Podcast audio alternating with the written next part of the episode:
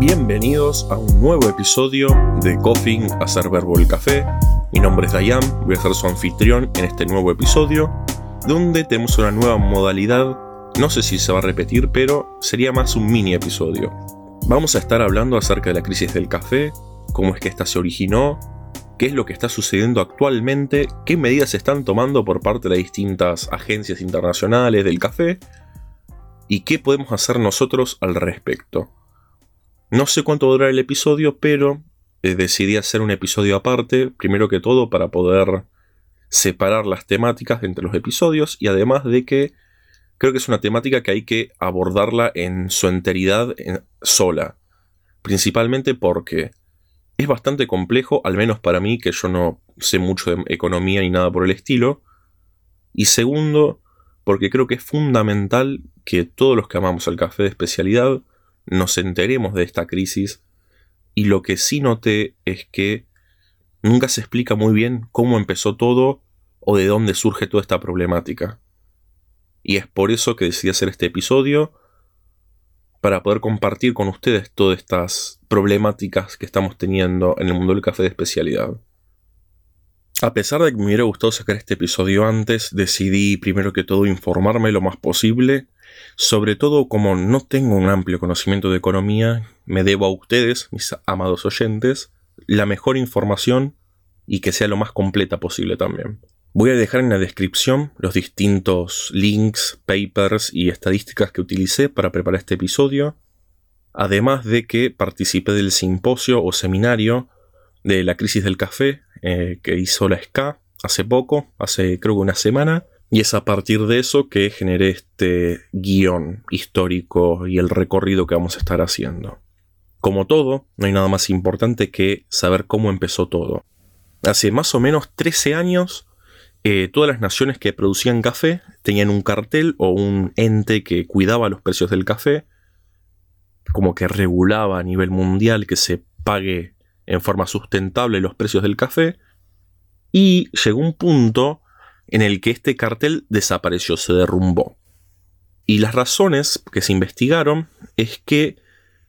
en general todo apuntaba a cuatro compañías. Estas cuatro compañías son de Estados Unidos, que manejan en general la mayor cantidad de movimiento de café, que son Nestlé, Kraft, Procter Gamble y Lee. Estas cuatro empresas venden tanto la mayoría del café en Estados Unidos como el café que se toma en Europa y en Asia, y en general son conocidos como los cuatro grandes. A pesar de que a través de la influencia de estas empresas, este ente que controlaba el precio del café desapareció, no hubo grandes cambios por mucho tiempo, el precio se mantuvo, en general no fluctuaba demasiado, pero hubo un cambio muy importante que llevó que esta crisis se generara y en general algunos lo habrán escuchado que es cómo entró Vietnam al mundo del café. Es a partir del 1990 más o menos que Vietnam estaba cultivando una proporción mínima de café comparado con Brasil, con Colombia, que eran los grandes exportadores en el mundo del café. Pero a partir de que hubo una serie de inversiones que empezaron a hacer las empresas, estos cuatro grandes, la robusta que había en Vietnam que es conocida básicamente como una varietal bastante mala en sabor inclusive de la robusta, que ya se le considera mala la robusta, pero esta robusta que crecía era muy muy resistente y muy fácil de plantar y generaba mucha ganancia. Entonces es a medida que estos, los famosos cuatro grandes, empiezan a invertir en Vietnam como un productor de cafetería, no hubo mucha preocupación sobre la calidad del producto, sino sobre la producción, sobre maximizar ganancias y sobre el rendimiento de este café. Y ya pasando 10 años, en el 2000, Vietnam comenzó a producir una cantidad industrial de café y sobre todo no muy buen café. No solo es que Vietnam comienza a producir muchísimo café, sino que este café, al no ser de buena calidad, los cuatro grandes comenzaron a trabajar en tecnologías que llevaban a que este café sea más potable en el sentido del sabor. Por ejemplo, comenzaron con tecnologías que le sacaban sabor a goma quemada y después empezaron a aparecer esos famosos cafés instantáneos que eran de sabor capuchino, chocolate, que los podemos encontrar normalmente en un comercio, que tienen sabor a avellana, sabor a crema, que, que tienen muchos agregados. Entonces generalmente lo que se hace con este grano es que se lo hierve, se lo hace vapor, se lo hace el famoso café instantáneo en el que le queda muy poco de café a eso que están tomando y se le agregan muchos saborizantes para poder cubrir todo este sabor, como también comenzó el mundo de intentar llamar este café en polvo, café de especialidad, café gourmet, distintas formas para poder intentar esconder el hecho de que era una robusta bastante mal este café. Esto es la situación que llevó a la predisposición de que lleguemos al estado actual en el que nos encontramos, que es que frente a la aparición del café de especialidad, o sea, Starbucks se puso de moda, comenzó a participar mucho más en el mercado, en lugar de agarrar y tener la idea de, bueno, es hora de que comencemos a preparar un mejor café, es hora de que invertamos en grano de especialidad, decidieron hacer lo contrario y empezar a comprar cada vez granos más baratos, de menor calidad, e intentando conseguir la mayor cantidad de productividad, la mayor cantidad de ganancia de estos granos, e intentando ponerle el nombre de especialidad, a pesar de que de especialidad no tenían nada. Y bueno, a partir de que empezaron a bajar cada vez más, más, más, más los precios, el precio del café, tanto de especialidad como el de la arábica o la robusta, empezó a bajar cada vez más al no haber un ente que regule y siempre se buscaba la maximización de la ganancia por parte de estas empresas, llevó una caída muy importante en el precio, como también la otra gran problemática es la distribución de ganancia con los caficultores. En general los caficultores, sobre todo en el mundo del café de especialidad, tienen muchas problemáticas a la hora del el precio que se les paga por el grano, porque es un café difícil de plantar, que requiere muchos cuidados y que la ganancia en general no es tan amplia e importante como uno se imaginaría. Además de eso, no todo el café que es, de especialidad sale ya de especialidad, sino que es una plantación amplia, donde no todo el café llega a superar los 85 de puntuación. Entonces tenemos el famoso café grado C, que es un punto intermedio entre el mal café y el café de especialidad, que en general se lo termina vendiendo a precios muy bajos pero también es la mayor cantidad de producción en general que tiene un caficultor de café especialidad. No todo el café llega a cubrir la cuota de café especialidad, sobre todo pensando en que imagínense que la mitad del café que plantan, que tienen la misma cantidad de cuidado que el otro, se vende a la mitad del precio. Entonces no solo nos estamos encontrando con que el café se intenta pagar en forma sustentable, pero no es suficiente, sino que hay aspectos del grano en calidad que no llega a cubrir la cuota de café de especialidad, que termina siendo vendido por nada, a pesar de que hay una gran inversión en la plantación de este. Es con estos elementos que nos encontramos en la crisis actual. Los caficultores no pueden sustentar plantar café de especialidad, no pueden sustentar mantenerse como caficultores. Entonces, en general, no solo se están cambiando a otros cultivos, sino que sumándole también los cambios climáticos, las problemáticas que hay en el ambiente, los gobiernos que en general no sustentan tampoco el mundo del café, tenemos una básicamente una receta para la desaparición y la dificultad en conseguir un buen café, como también en precios muy altos que no terminan reflejando las necesidades de los caficultores, que son los que en general ponen mayor cantidad inversión, mayor cantidad de aspectos dentro de la producción del café. En general, cuando uno compra un grano, lo compra y si sale mal, bueno, sale mal, pero ya uno tiene una catación. Comparado con lo que tiene el caficultor, que son plantaciones muy amplias en donde, donde no todo termina siendo vendido por el precio que fue la inversión que se hizo en plantarlo. Entonces, ¿qué tienen pensado hacer las distintas organizaciones del café? Tenemos ahora en este momento a la Organización Internacional del Café, la ICO en inglés, donde es como una especie de organización intermedia que busca hacer lo que hacía antes los eh, carteles y entes del café que regulaban el precio, que es como un punto medio entre la ICO, entre lo que sería el café comercial y el de especialidad, que tiene un plan para poder abordar esta crisis, que básicamente buscaría que se empiece a invertir más en el café grado C, un mejor precio de este, de este grano, buscar un mejor precio para este grano, que también se empiece a utilizar en forma comercial y ya se deje de lado esa robusta tan mala y darle un poco más de lugar a un café mucho más aceptable en sabor, como también en calidad y al mismo tiempo refleja un pago justo este grano a los caficultores. Tristemente hay una problemática, a pesar de que los países europeos decidieron adoptar estas medidas que ofrecía ICO como solución a la crisis del café, tristemente en Estados Unidos, en lugar donde tiene residencia estas empresas que comenzaron la crisis, no opinan lo mismo, en general se muestran muy en contra con los legisladores estadounidenses para evitar que esto sea una ley. Por el otro lado, también están intentando cada vez bajar más lo que se puede llamar café, estas empresas, o sea, el,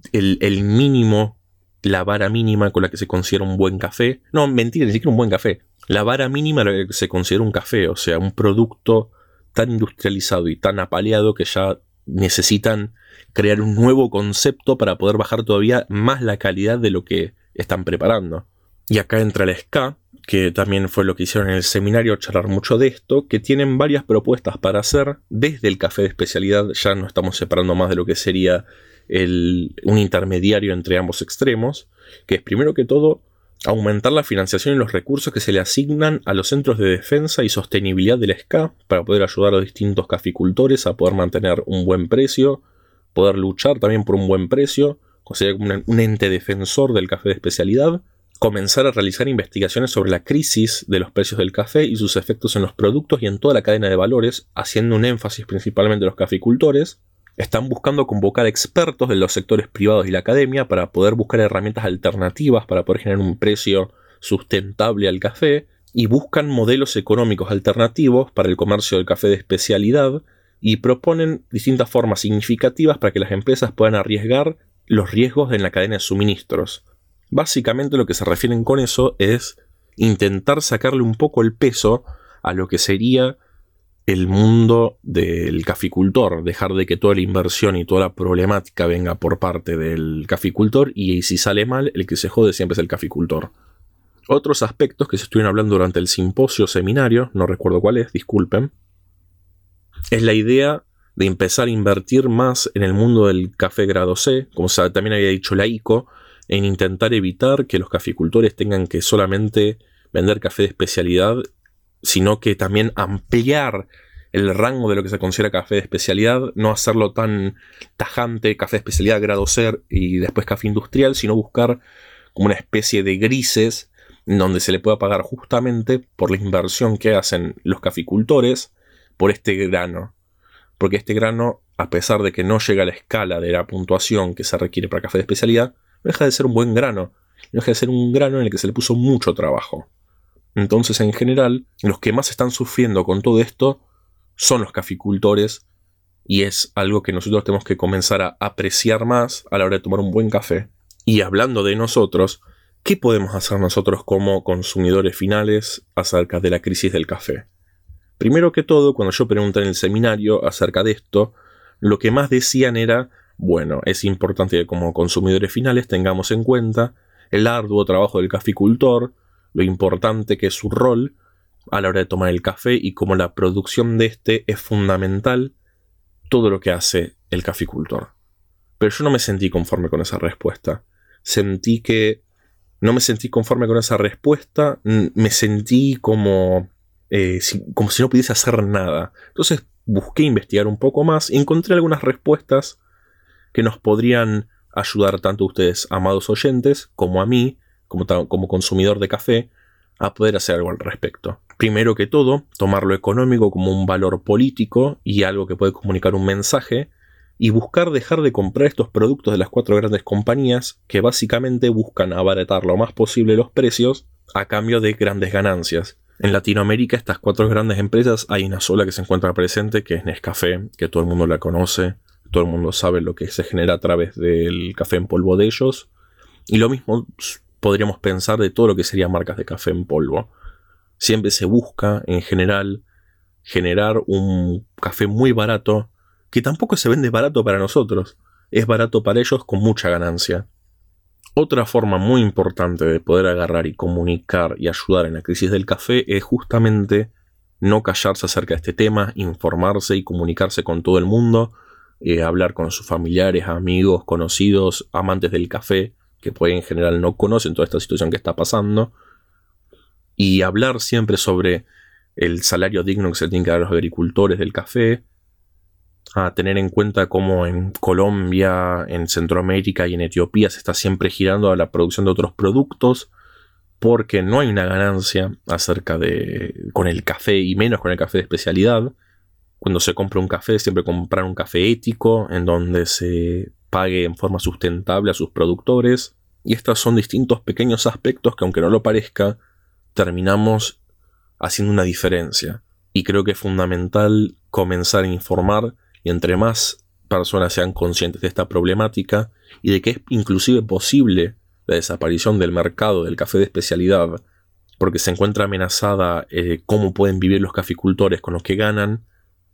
es algo a tener muy en cuenta a la hora de tomar café y a la hora de poder comprarlo. Lo bueno es que no vamos a terminar el podcast solamente con malas noticias, porque a pesar de que esto es algo que viene hace mucho, en este preciso instante estamos en un momento un poco más positivo en lo que es la crisis económica del café. Según las estadísticas recientes del ICO, en la producción que hubo comparada de septiembre del 2019 con la del 2017, estamos en un momento no solo donde hay una mayor producción de café de especialidad, sino que también